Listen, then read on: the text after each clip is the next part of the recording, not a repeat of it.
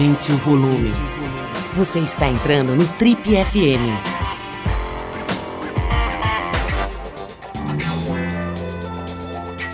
Oi, eu sou o Paulo Lima e você está acompanhando a versão podcast do Trip FM.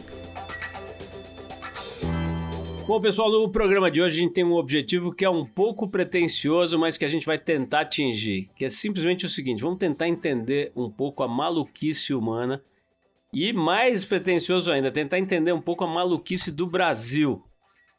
Hoje o papo aqui é de antropologia, mas também sobre a vida, né? A gente vai falar com um dos antropólogos mais brilhantes e com uma das mais intensas produções intelectuais de que se tem notícia aqui no Brasil. Para vocês terem uma ideia, ele milita nessa área do pensamento, né, da antropologia, há 60 anos. Ele tem 85 de idade. Então, há 60 anos ele faz do Brasil e dos brasileiros principal tema, principal objeto dos seus estudos. Ele produziu dezenas de livros importantíssimos. Só para citar um exemplo, Carnavais, Malandros e Heróis. Nesse livro ele explora, entre outros assuntos, a famigerada expressão "você sabe com quem está falando", tem outros livros maravilhosos, né? O que faz o Brasil Brasil e vários outros muito, muito interessantes. É, ele morou por mais de 12 anos nos Estados Unidos. Lá ele se formou em Harvard, depois foi chefe do Departamento de Antropologia da Universidade de Notre Dame. Bom, as abordagens desse nosso convidado de hoje para entender as pessoas, entender a sociedade brasileira especialmente, são as mais variadas possíveis: carnaval, futebol, mulher, comida e até jogo do bicho estão entre alguns dos temas que ele utiliza né, pra, como uma espécie de lente para enxergar a nossa sociedade. Bom, além das dezenas de livros publicados e das aulas e palestras, ele produz textos maravilhosos no jornal Estado de São Paulo, no Estadão, uma coluna que é bastante concorrida. Bom, acho que já deu para os bons entendedores já sacaram, eu estou falando do Roberto da Mata, aliás, acabou de ser liberado pelos médicos para voltar ativa depois de uma complicação cardíaca. Ele vai falar sobre isso com a gente aqui também. E já topou fazer essa entrevista, já saiu produzindo, já saiu escrevendo e está pronto para outra. Que, aliás, deixa a gente muito, muito feliz. Roberto, muito legal saber que você está firme e forte aí, poder de novo bater papo com você e contar com a sua contribuição para interpretar um pouquinho esse momento maluco aí da, do Brasil e do mundo. Aliás, eu quero conversar, eu quero começar, aliás, reproduzindo uma das perguntas que eu adorava ver o, o Antônio Abujanra fazendo no programa dele Provocações, né? Em geral, ele perguntava para todos os convidados no final o que é a vida, né? Olhando no olho da pessoa. Vou começar com uma pergunta que ele fez poucas vezes, fazia de vez em quando. E você que acabou de viver essa, essa tensão, né, desse problema de saúde e tal, e felizmente se recuperou bem, a pergunta é a seguinte: Roberto da Mata, o que é a morte? Olha, a morte é aquilo que faz com que a vida seja valorizada, né? São as duas faces de uma mesma moeda, né? Infelizmente, eu feliz, felizmente, a gente não pode separar uma coisa da outra, né?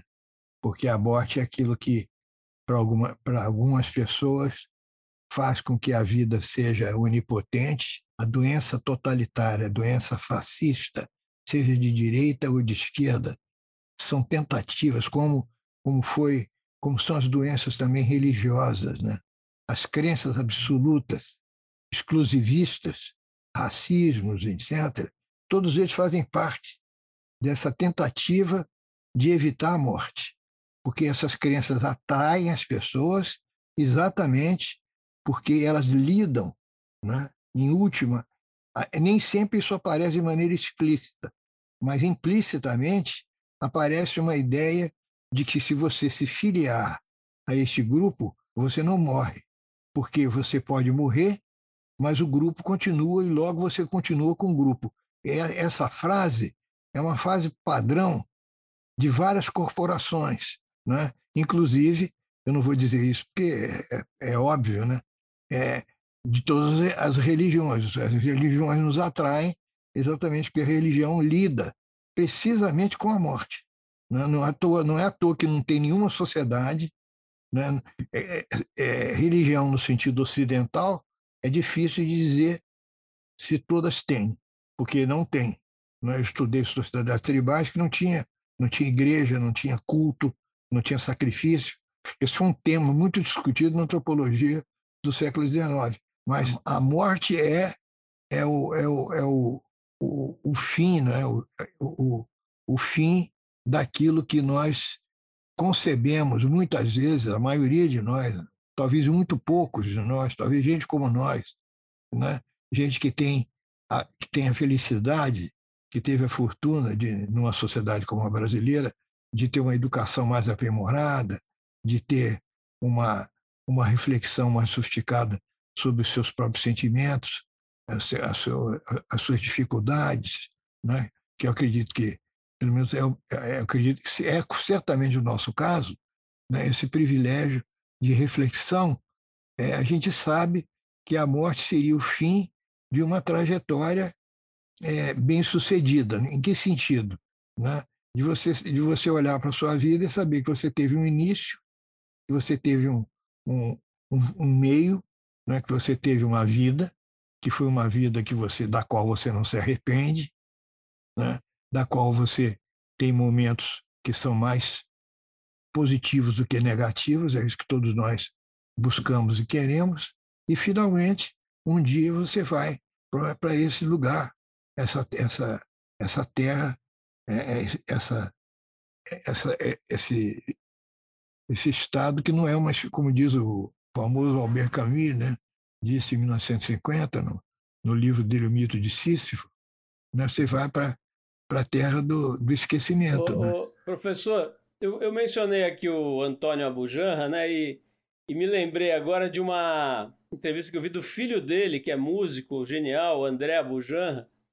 Ele estava dizendo, agora não tenho certeza se era alguma coisa ligada ao candomblé, ou se era mesmo alguma outra religião, mas ele estava dizendo o seguinte, que existe uma crença numa dessas religiões de que é, a morte é uma experiência tão, tão genial, tão maravilhosa, que Deus teria que Deus teria escondido isso da gente, porque senão todo mundo se suicidaria em busca dessa experiência mágica, né? O que, que isso te faz Não, pensar? Bacana, pô. Eu, eu, eu, eu acho uma, uma quem, se você conseguir acreditar nisso, quem, quem acredita nisso, não vou discutir nas ideias do, dos outros, não tenho, não tenho essa pretensão nem presunção. Seria uma presunção minha. Não vou discutir. Eu acho que isso aí é um, é um, é um ponto, é um ponto cada um, cada um resolve do seu jeito. Se ele acha que que Deus fez isso, escondeu que é tão boa, né? Então é uma coisa maravilhosa. Eu, eu fico, eu vou, é, é o, o que eu sei, o que eu sei e já refleti muito sobre isso, é o seguinte, e eu, com outros escritores muito melhores que eu, porra, é que a, a morte não é uma experiência divisível, ela não é uma experiência social. A morte não é uma experiência. O, o grande problema é que tudo que você faz é uma experiência. Logo, é socializável, ou seja, é capaz, você é capaz de dividir aquilo que você viveu com os outros. Você viajou para o Polo Sul, você subiu o Everest, você atravessou o deserto Saara com um copinho de água mineral daqui da, dessa que a gente usa aqui no, no Brasil, nessa São Lourenço. Você fez tudo isso, ficou no mar como a Mirkling, atravessou num barco sozinho o oceano da, da África para o Brasil.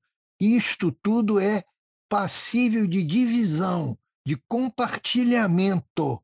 Então você pode dizer, e aí como é que você se sentiu? Ah, eu me senti assim, eu te, de um determinado momento aconteceu isso, aconteceu aquilo. A morte não é divisível. Essa é, esta é por isso, é, ela é, é, é, ela é difícil de falar, ela é impossível de compreender e é o que o Camus chamava de um absurdo. Há uma absurdidade precisamente pelo fato de que nós temos consciência. Deus foi muito generoso com a gente, né? Se é que ele existe, né? Porque tem lugares. Eu acredito em vários deuses. Né? Eu, não, eu não sou propriamente um ateu. Eu acredito em vários deuses. Mas um dos deuses que é muito interessante fez uma coisa maravilhosa. Você sabe que você vai morrer. Todos nós sabemos. Deus foi misericordioso. Ele disse, todos vamos morrer. Não, não, do rei, um amigo meu dizia, até rima, da morte ninguém escapa, nem o rei, nem a rainha e nem o papa. Todos vamos morrer. Agora, sendo mais misericordioso ainda, Deus não disse o dia que nós vamos morrer. Porque se, se a gente soubesse o dia que vai morrer, o sofrimento seria, a, a absurdidade seria maior ainda. O Camus não fala nisso, mas a absurdidade seria maior ainda, porque ela, ela, ela é, vira aquele samba que eu não sei se você conhece, que você é mais jovem que eu, mas é, que era o famoso samba da Carmen Miranda, né? que se eu não me engano, se eu não me engano é do Noel Rosa. Eu sou, eu, eu, dizendo que o mundo vai se acabar, né? Se a gente souber que o mundo vai acabar amanhã, o que, que a gente vai fazer? Que, que vai fazer hoje, né? Então ela, na música, ela vai brincar, vai fazer não sei o quê. Vai, quer dizer, uns vão usar, vão comer muito, outros vão fazer muito sexo, outros vão fazer nada, vão ficar, vão ficar esperando. É como nós somos seres da sociabilidade, dos relacionamentos, né? nós dizemos, né? nós inclusive nos inventamos através de outras pessoas, através dos nossos pais, dos nossos irmãos, sobretudo, né? É, é, e dos nossos colegas de trabalho, quando a gente ganha autonomia familiar, né? é, é, é, uma, é uma experiência terrível nesse sentido, né? ela não pode ser compartilhada. A gente não pode aparecer para um amigo para falar, olha, é, afinal, não é tão ruim quanto parece, não. Paulo, Paulo, fica tranquilo, né? É uma coisa razoável. Eu tenho uma ideia, eu tenho uma ideia muito, assim, muito, muito firme, porque eu não sei se você já, já teve a experiência de ser anestesiado. Quando o cara botou a máscara no meu nariz, eu fui sugado para uma coisa, uma coisa muito curiosa. Eu fui sugado, literalmente sugado. A minha consciência sumiu. E eu, por uma fração de segundo, pensei assim: a morte é boa. Em que sentido? No sentido de que eu ia ter um sono. Aliás, Schopenhauer fez isso no final do século XIX. É, ele, ele, ele, ele diz: todos nós temos uma experiência da morte, só que a gente não percebe quando nós dormimos profundamente. Aquela, aquele sono que você já teve, né? e certamente vai continuar tendo, e eu também, que é um sono profundo. Quando a gente faz um trabalho exaustivo, ou quando a gente tem um dia maravilhoso, depois de um, de um cansaço feliz do trabalho, do amor, né? de um jogo, de, uma, de, um, de um exercício físico que você procurou, não, não de alguma coisa externa, mas de alguma motivação que veio de dentro para fora, você deita na cama e sente aquele sono que, é, que tem um frescor de uma madrugada, de uma alvorada, né? que você acorda de manhã, aí não tem, a morte é complicado, eu não sei se acorda. Eu, já imaginei isso várias vezes, porque eu sou, eu sou escritor, então eu gosto de imaginar. Né? Mas você é, ter essa sensação e, e, e dormir tranquilo. Eu, né? eu, você falou aí no meio dessa sua reflexão inspiradora, você usou várias vezes uma palavra que é compartilhar, né? se referindo à morte, que a morte não é uma experiência compartilhável, aliás, não é nenhuma experiência. É, eu quero pegar essa palavra para sair desse mundo do, vamos dizer, filosófico e ir para o mundo mais comezinho, mais tacanho, mais do dia a dia, que é a tal da rede social, né? Essa coisa toda aí que tem que é relativamente nova, né? Esse, esse fenômeno. Outro, outro estava assistindo um programa de televisão e as quatro pessoas que estavam lá conversando, todas elas jovens, mais ou menos de 30 a 45 anos, elas, todas elas disseram o seguinte: olha, eu não consigo acordar se eu não estiver com o meu celular e não ligar o meu celular para ver o que está acontecendo no mundo, aí eu acordo, né? Quer dizer, são sintomas de uma patologia que eu diria assim, um pouco assustadora, talvez, né? E elas próprias depois disseram isso. Olha, tá, às vezes eu preciso fazer um processo de detox que eu fico três dias sem levar o celular para o quarto e tal, coisas desse tipo. Ou seja, é, aparentemente estamos todos é, com uma nova patologia, né? Abriu uma nova enfermaria onde está praticamente o planeta inteiro, né? se debatendo ali com essa loucura de, de, de, de ter a sensação de que você sabe o que está acontecendo, ter a sensação de que você sabe como é que está a vida dos outros, e pior, que é ter a sensação de que você sabe como está a sua vida, né? Porque você posta lá o prato de comida, você posta a sua barriga tanquinho, você posta a sua mulher, o seu marido, o seu cachorro, e, e, essas, e, e tem essa sensação de que isso é vida, né? Eu queria saber a sua, aos 85 anos, né, tendo passado é, a maior parte da sua vida estudando esse animal complexo e curioso que é o ser humano, que diabo está acontecendo com a população planetária em função dessa coisa do digital? Olha, eu acho que é uma nova página que a gente virou, né? A gente virou essa página. Também não pode imaginar que vai acabar. Não vai. Vai aumentar. Não é possível que no futuro, daqui a 20 anos, a gente nem seja, não, não seja mais uma coisa de intoxicação, seja, é, vai ser uma coisa como como ao cinema, que a gente, eu, eu por exemplo, sou, eu fui viciado em cinema, eu sou um cinéfilo viciado, né? Tem, tem hoje eu não sou mais, mas eu fui um cinéfilo. O cinema, a minha educação sentimental, eu sempre digo isso, a minha educação sentimental foi dada pelo cinema, sobretudo o cinema francês, o cinema italiano e o cinema é, é, é, é o cinema russo e alemão, porque eu tinha essa possibilidade em Niterói. Hein? A patologia que foi citada é real. Né? É, é, é, é a patologia, provavelmente, de alguns dos meus netos. Né? Tenho cinco netos, todos adultos. Então, o telefone, que a pessoa não conversa com você, Outro dia eu recebi visita de três netas, cada uma estava num telefone. Eu falei, nós estamos numa, num movimento social, né? Não, como, vovô? É, porque cada uma de vocês está conversando com cinco pessoas, cinco vezes cinco são 25. Eu sou 26. O único que está de fora sou eu. Aí ficou, não, desculpe e tal. Mas e é inevitável. Por outro lado, qual é o dado positivo? Eu estou falando com você. Eu estou te conhecendo. Eu estou vendo seu rosto.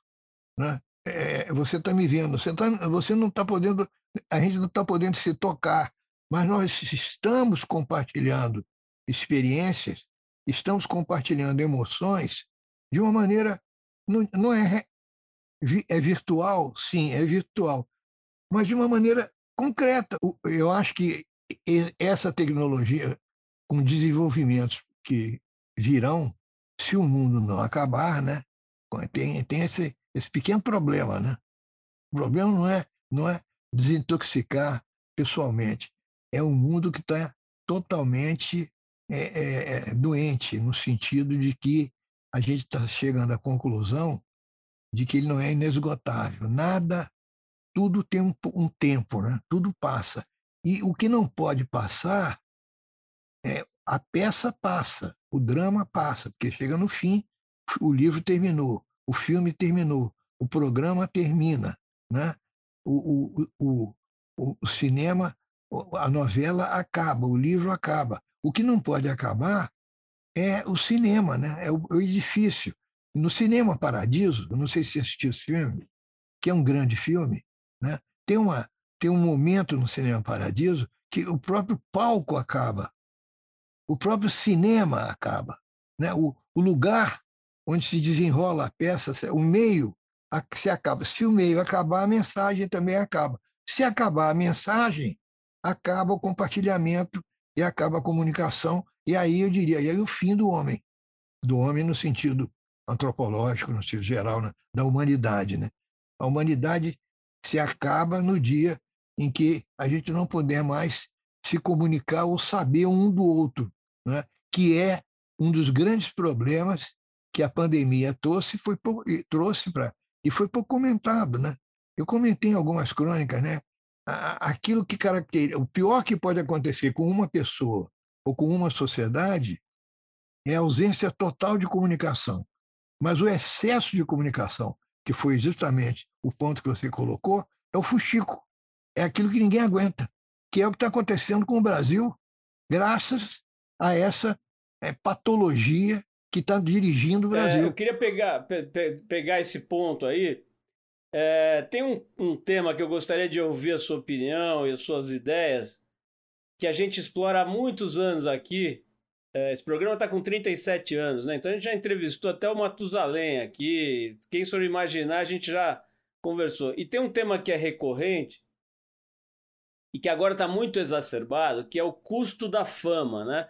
As pessoas, mu muita gente persegue essa história da fama, principalmente agora, em que ela é quase um sinônimo de dinheiro, né? Quer dizer, a fama produz muito rapidamente, né? Ontem eu estava ouvindo a Juliette, que foi a ganhadora do último Big Brother, falando que ela já acumulou em poucos meses 15 milhões de reais, né? Ela tinha, ela tinha uma, uma situação precária uh, economicamente, ela deu a entender que já juntou 15 milhões de reais, que é uma soma significativa, né? É, então, assim, hoje que a fama vem, em geral, acompanhada de dólares ou de, de reais ou de ouro, ou o que quer que seja, é, ela fica mais perigosa, né? Eu, eu, esses dias ouvi também um depoimento do Whindersson Nunes, que talvez seja a maior personalidade brasileira no, nas, na, nas redes sociais, né? Ele tem, sei lá, acho que 40, 50 milhões de seguidores, não sei exatamente, mas é um número é um número extraordinário, né? Um, um jovem de 26 anos que é, que é um humorista nordestino, não me lembro agora se é do Piauí ou, ou da Paraíba. Enfim, um rapaz que em pouco tempo, pouco tempo de vida e pouco tempo de carreira, menos tempo ainda de carreira, tem é, aviões, helicópteros e, e, tal. Mas eh, ele, ele já há, há, algum tempo vem relatando uma, um quadro de depressão profundo, né? Que ele vive, que ele entra e sai, etc. Ele teve agora um episódio muito triste da perda de um filho eh, antes de nascer, enfim, uma, uma gravidez perdida avançada com a então mulher dele.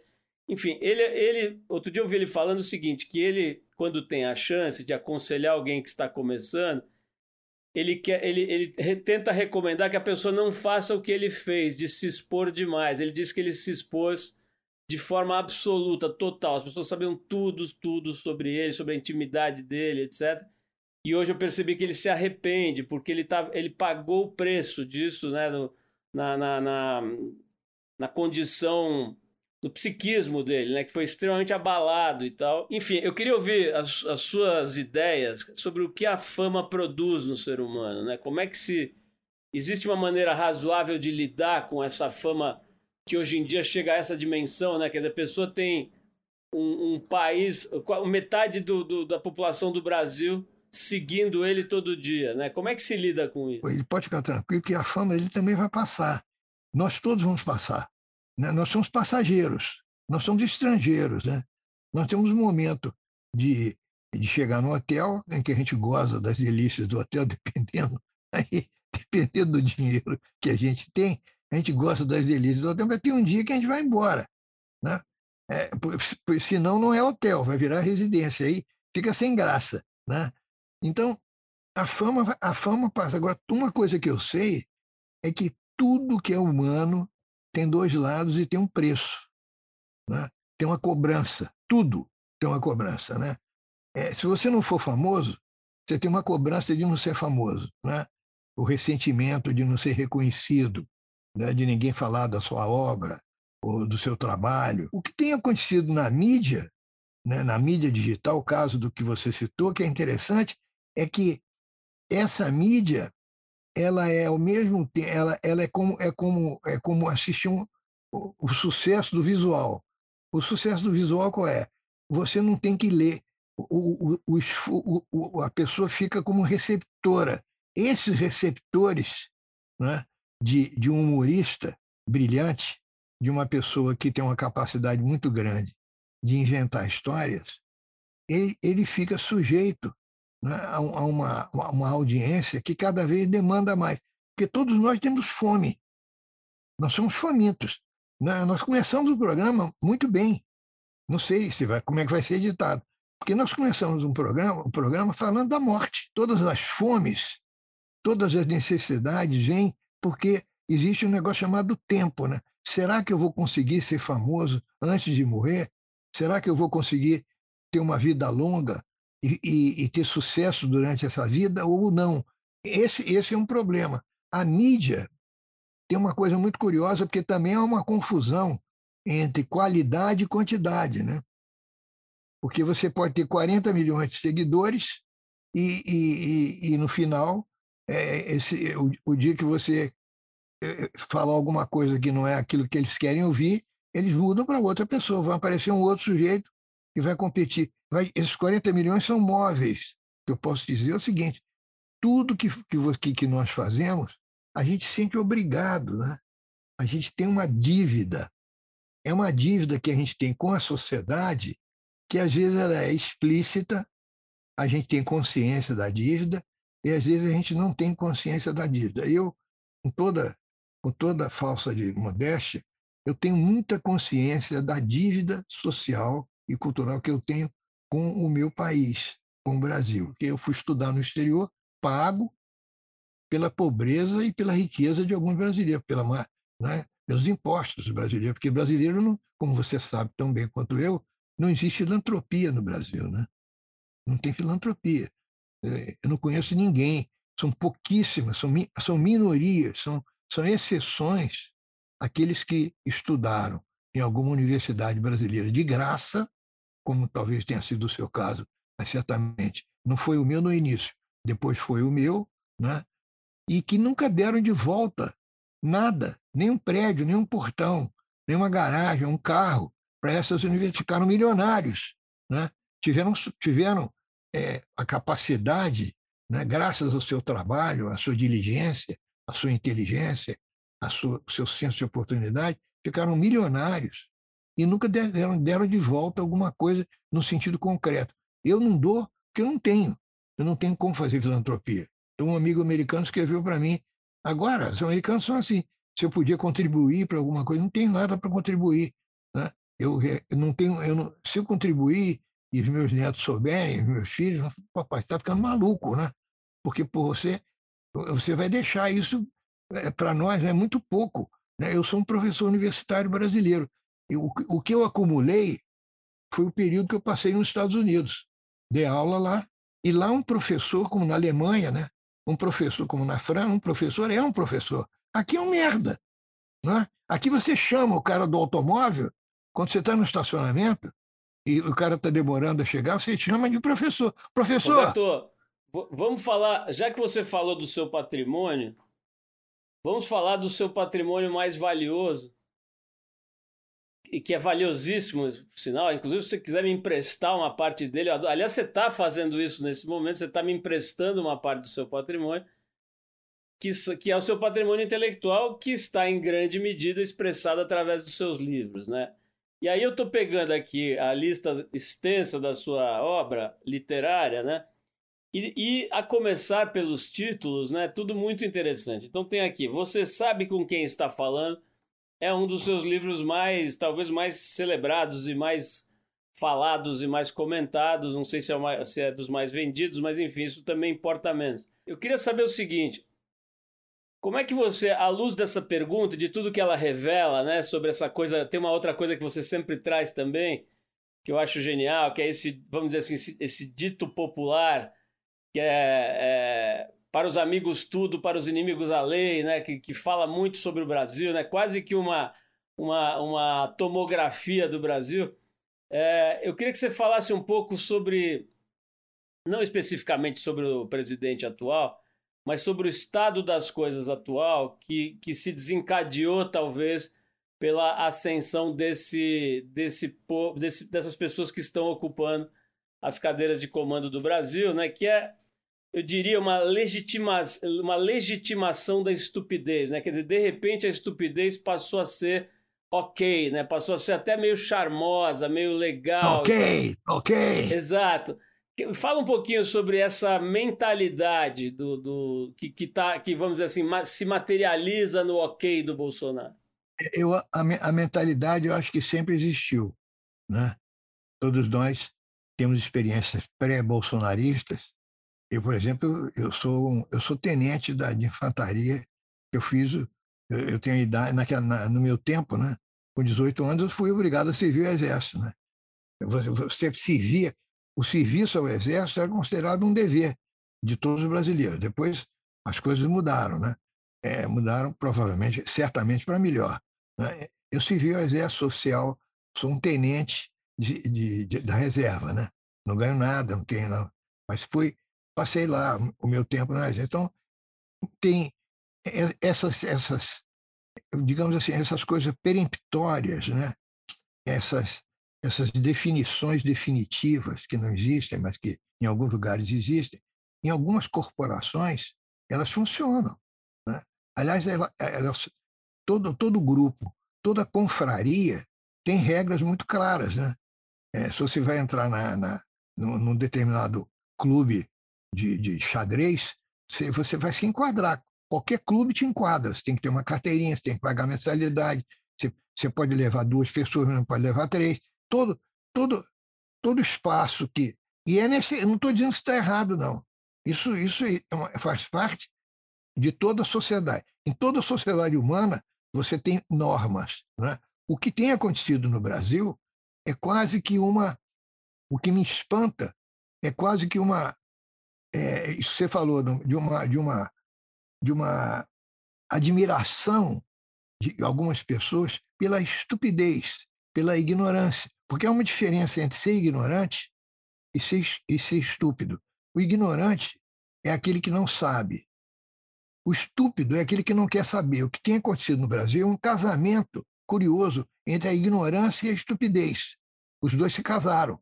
Então tem um monte de gente que eu conheço que estudou, cara, que tem é, um nível de vida razoável e que não querem, não querem nem ouvir, não, não conseguem ouvir críticas, que é a, a estupidez.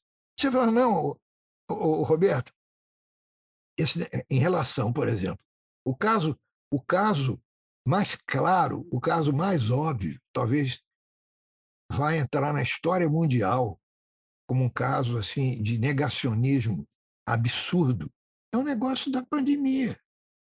Como é que o cara. É uma doença, cara. Nós não estamos falando aqui. Nós não estamos falando aqui de uma, de uma patologia social. Né?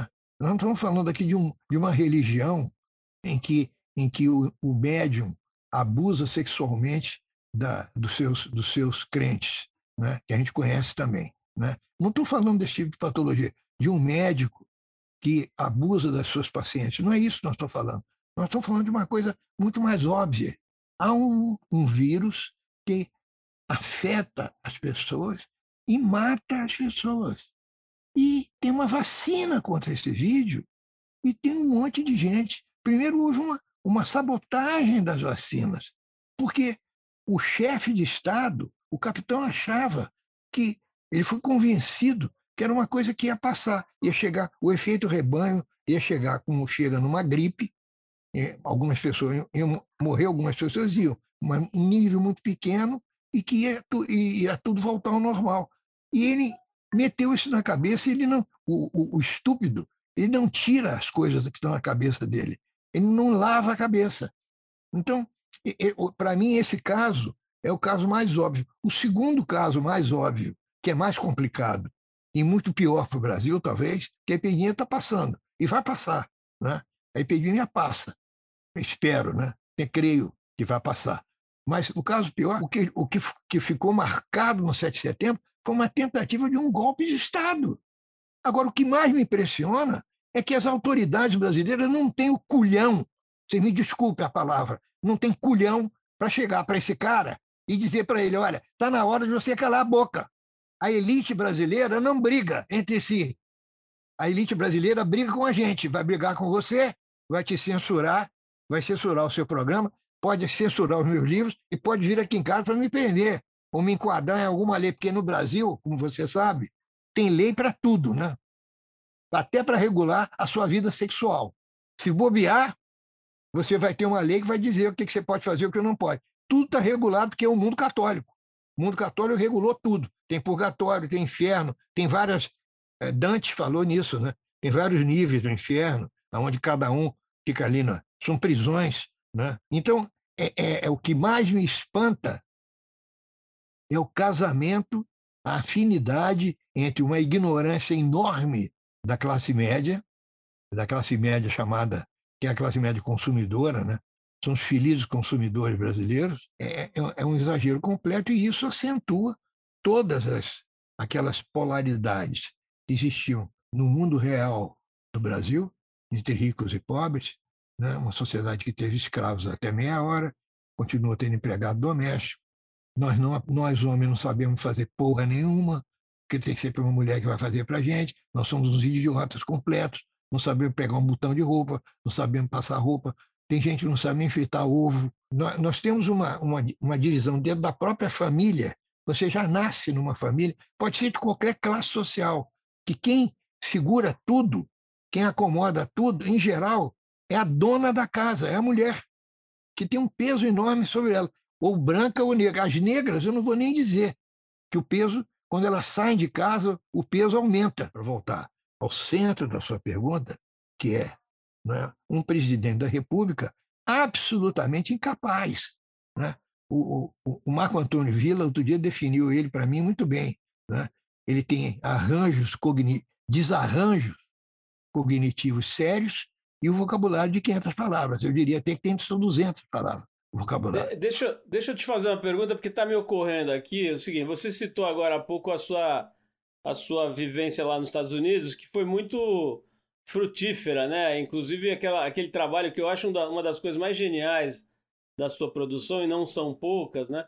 Que é aquela, aquela análise antropológica, é, uma, uma espécie de comparação entre Brasil e Estados Unidos a partir da ótica da forma como a gente dirige é, automóveis no trânsito, tal, que eu acho brilhante, assim, dá muitos insights a partir daquela sua, da, dessa sua reflexão. Mas eu, eu fico me lembrando aqui né, que é, em tese, pelo menos, uma das sociedades mais avançadas em alguns quesitos, pelo menos, né, que são os Estados Unidos, do ponto de vista educacional e produção de ciência, vários aspectos, né, eles são realmente muito avançados.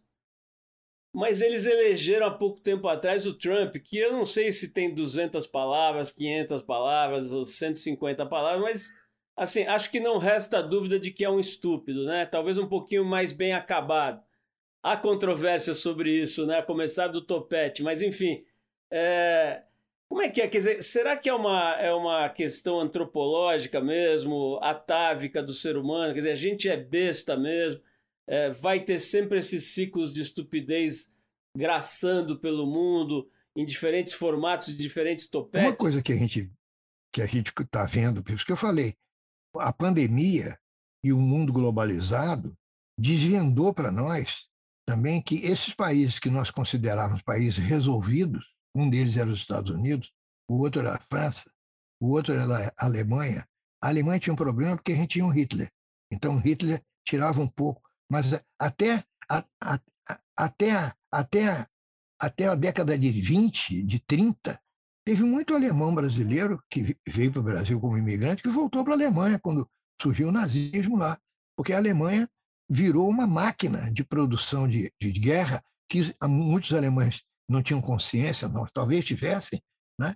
que foi e, ela se, se reorganizou através da doença totalitária do nazismo, né? com inclusive um projeto de, de eliminação, de extinção étnica, né? Porque era é, é diferente de, de, de, preconceito. Eles tinham um projeto de, de, de acabar com a raça judaica. Isso é um, era um projeto nacional.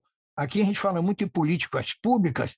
Uma das políticas públicas do nazismo era acabar com os judeus. Nós não temos políticas públicas de acabar com negros. A gente tem a gente está tá faltando políticas públicas para ajudar a quem é quem sofre preconceito como negro, a quem sofre preconceito com qualquer coisa, mas, sobretudo, os negros que foram escravos no Brasil.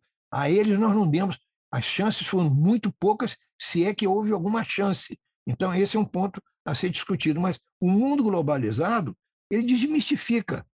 A França, que está.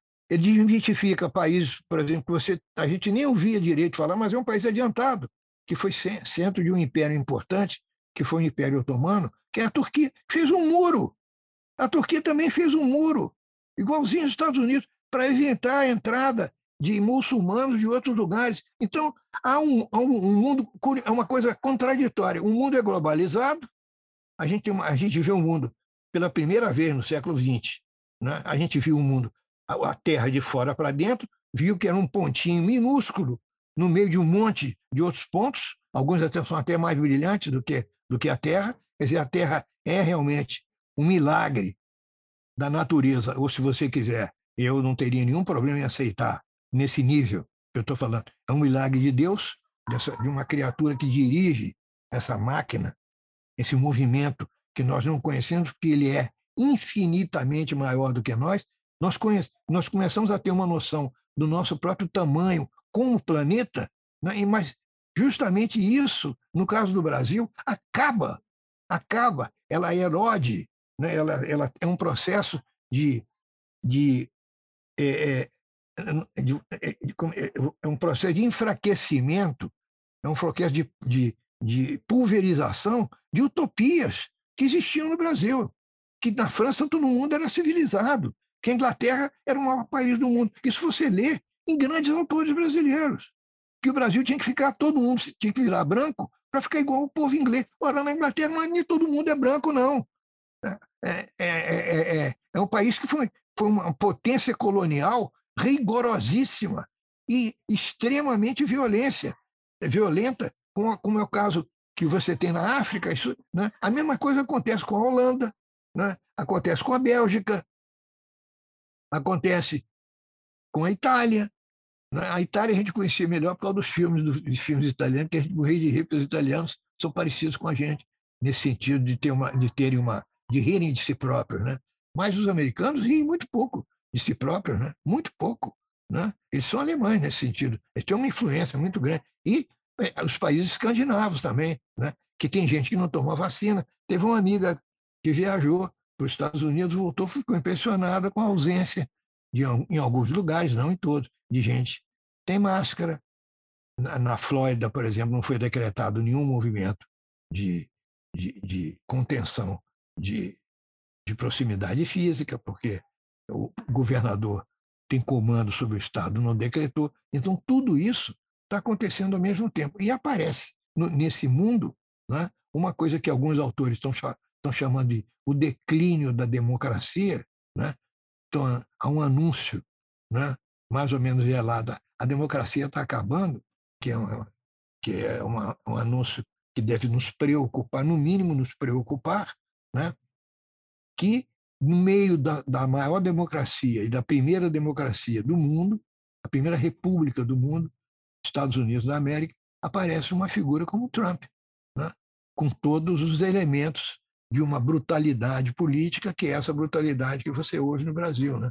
essa ausência de uma consciência daquilo que, que se chama do ritual, a ritualística do cargo que você ocupa. Existem regras que não são cumpridas minimamente pelo presidente da República e pelos tribunais também, que zeram vidas de pessoas que roubaram o Brasil, que roubaram, tiveram o plano, o projeto de roubar o Brasil, como alguns políticos. Eu não vou mencionar nomes, porque não quero ser taxado de ser isso, de ser aquilo. Não vou mencionar os nomes. O último que, que, que foi absolutamente zerado é o filho do presidente, o presidente que foi eleito dizendo que ia acabar com isso. Então, é um país, cara. Estou com 85 anos, Paulo. A minha chance de ver melhorar é, é menor que a sua, do ponto de vista teórico. Não é? Do ponto de vista da, da vida, ninguém sabe, mas do ponto de vista teórico é menor do que a sua. Então, não é um momento muito feliz da minha vida, deu, é, não é muito bom. É, quer dizer, eu não me sinto, não me sinto feliz de dizer isso que eu disse para você. Né? Eu achava, quando eu voltei com um doutorado da Universidade de Harvard, para o Museu Nacional, que pegou fogo. O Museu Nacional pegou fogo. O museu que eu trabalhava, que eu entrei, onde eu aprendi a, ré, como diz o Gilberto Gil, régua e compasso, que me deu régua e compasso, foi o Museu Nacional, foi Roberto Cardoso de Oliveira, um professor que eu tive lá, meu mentor, depois virou um grande amigo meu. Pegou fogo esse museu. Quando eu voltei, eu achei que a vida universitária brasileira ia mudar alguma coisa. Não mudou nada, mudou para pior. Tem campos universitários que, se você vai, você fica com vergonha do, do campus. A maneira como os prédios estão pichados, a falta de cuidado. Então, tem alguma coisa na nossa cabeça que está faltando. Né? Uma delas é que a gente aprende com alguém, que a gente tem que ter um professor, que a gente tem que ter uma certa noção de tempo, uma, uma certa noção de horário, uma, uma responsabilidade em relação às pessoas com as quais a gente vive. que a gente não pode ficar dependendo da família a vida inteira, né? que a gente tem que amar de uma maneira honesta. Né? Para o lado dos bolsonaristas, o mundo mudou. Para o lado de quem está sofrendo com o pior presidente da República que o Brasil já teve, o mundo não mudou. O mundo continua, ficou pior, porque está faltando comida, está faltando emprego, tem uma inflação que voltou. Eu até pergunto, né? E o plano real? Seria, seria o real seria é, é, era uma vacina contra a inflação? A gente descobre que nada que é humano é vacinado. E essa descoberta é uma descoberta importante porque ela traz uma humildade que falta para muitos países né? e que falta, no caso brasileiro, porque a gente nem começou em algumas coisas, a gente não começou. Mas o caso da Amazônia, por exemplo, que eu fui em 61, eu visitei a Amazônia. Minha mãe é amazonense. Eu visitei a Amazônia como antropólogo para viver quatro meses uma tribo indígena no meio da mata do Pará. Já tinha o mesmo problema que tem hoje, Paulo. É a mesma coisa. Lá, grileiros, sujeitos que registravam pedaços de terra que não era dele, e, e vão lá, vai fazer o quê com desmatamento? Só tem, qual é a solução que tem para o desmatamento? Eu te digo, é banal. Não desmatar. Como é que não desmata? Não desmata você cuidando das populações locais né, e estabelecendo regras para você poder usar a floresta de maneira produtiva e reprodutiva, no sentido de que ela tem que se reproduzir.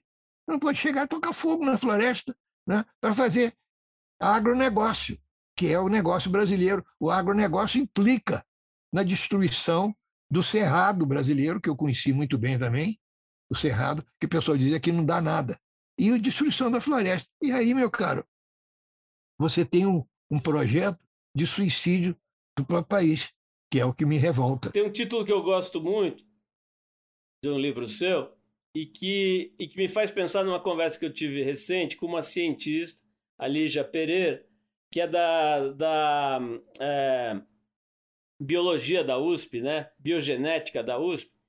E ela tá, me contando, é uma coisa que você deve estar tá cansado de saber, mas que na, na, no período da escravidão, né, foram trazidos da África etnias diversas. Ela me falou o número, não vou saber lembrar agora. Eu chutaria que são umas oito ou dez etnias diferentes, com uma composição genética completamente distinta, que nunca tinham se encontrado na África. E elas se encontram no Brasil por conta da, da violência, da escravidão, mas o fato é que elas vêm parar aqui e elas não só se, se relacionam e se misturam entre si, mas também com os ameríndios, né? os índios que estavam aqui e tal, os nativos, e os europeus. Então, pelo que a ciência aponta, e agora isso vai ser inclusive possivelmente provado, porque está sendo feito um, um processo de, de decodificação do, de, genética de uma população maior de brasileiros e tal, ela inclusive está capitaneando isso. É, provavelmente a ciência vai, vai, vai comprovar que nós somos a maior miscigenação do planeta. Não existe nada sequer parecido, né? Então, isso me leva para a pergunta que você faz no texto. Eu queria te fazer ela agora, ainda que seja uma pergunta com milhões de camadas, enfim, mas se você puder pensar um pouquinho sobre isso, assim, o que faz o Brasil Brasil? Né? Que é o título de um livro seu de 2001, né? Hoje, com a cabeça que você tem hoje, à luz dessa coisa da, da né, que está sendo, vamos dizer assim, melhor entendida, um pouco melhor entendida, que é a composição do nosso povo, né? inclusive do ponto de vista genético, essa mistura maluca. O que, que faz o Brasil ser Brasil, Roberto? Não, você falou de uma, você falou de uma coisa importante, e não é da minha área, né? mas um antropólogo que eu conheci pessoalmente, que é o Salzano, Francisco Salzano, do Rio Grande do Sul, falecido, ele já mostrava esse mapa genético brasileiro com todas essas, essas misturas, né? porque foi um país que uma escra... houve uma escravidão bárbara, selvagem, violência, que oprimiu um povo, que tinha gente que não sabia nem o que, que era, não falava nem a língua. Quando chegou aqui no Brasil, era negro, escravo e estrangeiro, tudo junto, uma coisa horrorosa. E nu, vendido, abatizado, para depois ser, ser, ser possuído por um patrão para virar uma máquina de trabalho. Tudo isso aconteceu no, eh, no Brasil, não é a minha área. Quando eu escrevi o, o, o livro que você mencionou, né, o que faz o Brasil Brasil, eu procurei mostrar o protagonismo dos costumes brasileiros, costumes que, obviamente, vieram né, dessa infraestrutura né, econômica que, que tinha rei, que tinha fidalgo, que tinha a, a, a maneira de você perceber quem era a pessoa, por isso que ele tem, sabe que ele está falando, pela cara, pela roupa, pela cor, como até hoje tem, né? pela maneira de, de, de gesticular, a, a, maneira de falar. A gente até hoje é, a gente discrimina quem fala errado. Né? Ó, fulano falou uma coisa errada. A, gente, a coisa de falar bem, falar bem para nós não é só falar de maneira clara, é falar de maneira difícil e complicada para que os pobres, aqueles que não têm educação primária, não entendam. E a gente também não melhora a educação primária. Então nós vivemos numa merda, num, num, num, num ciclo vicioso de bosta com cocô, com caganeira, que realmente é impressionante. Né? Mas o meu livro, o meu livro pega os costumes. Quais são os costumes? Todos os costumes derivam dessa base escravocrata, de uma base fidalga. Era um país que o rei veio para o Brasil. É preciso lembrar que o rei de Portugal fugiu de Portugal. É o único caso na história da realeza no mundo que uma corte fugiu de um país e veio para sua colônia, que veio para um lugar que eles nem sabiam quem era. Né? Quem começou a conhecer melhor o Brasil foi a mulher do Pedro I, vilipendiada por ele, né? que trouxe alguns cientistas para estudar o Brasil, alguns austríacos e, e, alemães, que na época, na época a divisão não existia entre Áustria e Alemanha, não era uma coisa concreta, porque era tudo dividido por ducados, etc. Mas eles que fizeram os primeiros estudos do Brasil, que visitaram as primeiras tribos indígenas. Tudo tá, tem algumas coisas traduzidas, pouco divulgadas, pouco faladas. Né? Então, é, é, é, é o, o, que eu, o que eu digo, eu, eu não estou respondendo, você não me fez uma pergunta, você fez uma constatação. Né? Tem uma, uma colega minha da USP que fala que nós somos um povo miscigenado. O que nós não, o que nós não fazemos é completar a miscigenação social no plano político né? a miscigenação no sentido de criar uma sociedade digna de si mesma, que não tem vergonha de si própria, né? que não tem que, que os pobres, aqueles que, que nós decidimos, no meu livro do trânsito que você falou, de dirigir, o meu livro sobre. Nós fizemos uma opção real para o, para o, para o transporte particular de automóveis. Não, é, não tem nenhum país que tenha feito isso de uma maneira tão explícita. Em 1820, a Inglaterra tinha estrada de ferro. Nós liquidamos a nossa rede ferroviária, porra. Eu fui de São Paulo, você está em São Paulo, né? Da, a Estação da Luz, a Estação da Luz virou um museu. Eu vivi a Estação da Luz. Eu fiz uma pesquisa na década de 60. Eu fui para Mato Grosso por trem, pegando o primeiro trem de São Paulo para Bauru, na Estação da Luz, e saíam os trens para vários lugares de São todos todas as o interior de São Paulo tinha uma rede ferroviária que foi liquidada com dinheiro da Mercedes-Benz, com dinheiro da Volkswagen, que comprou o Congresso Nacional, se é que não comprou o presidente da República. Então, isto é uma coisa que a gente tem que falar. É, uma, um, um país que não só tem dificuldades, porque ele é grande, porque ele tem essa complexidade de culturas, ele tem, ele tem uma estrutura política que é complexa, mas ele também faz questão de se suicidar. O Brasil tem que ter um projeto para si próprio.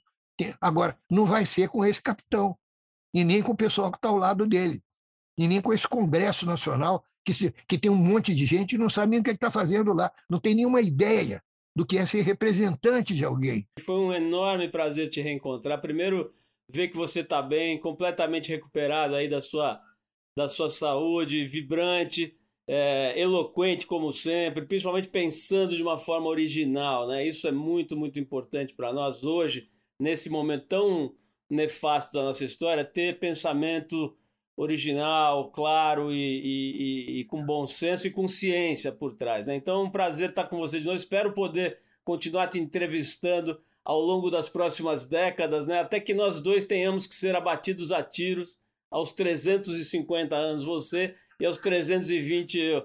Então, super obrigado, um enorme prazer estar com você. E parabéns pela sua obra genial. Prazer, prazer meu, muita honra, um grande prazer, um bom dia para você. Você ouviu mais uma edição do Trip FM, uma produção da Trip no ar há mais de 37 anos. Direção e apresentação, Paulo Lima. Produção, roteiro e edição, Adriano Conter. Se você quiser ouvir outras entrevistas das edições anteriores do programa, é só acessar o tripfm.com.br. Ou também pode procurar a gente na plataforma digital onde você costuma ouvir seus podcasts preferidos. A gente está em todas, Deezer, Spotify e outras. Semana que vem a gente volta com mais uma conversa boa aqui no Trip FM. Abração e até lá!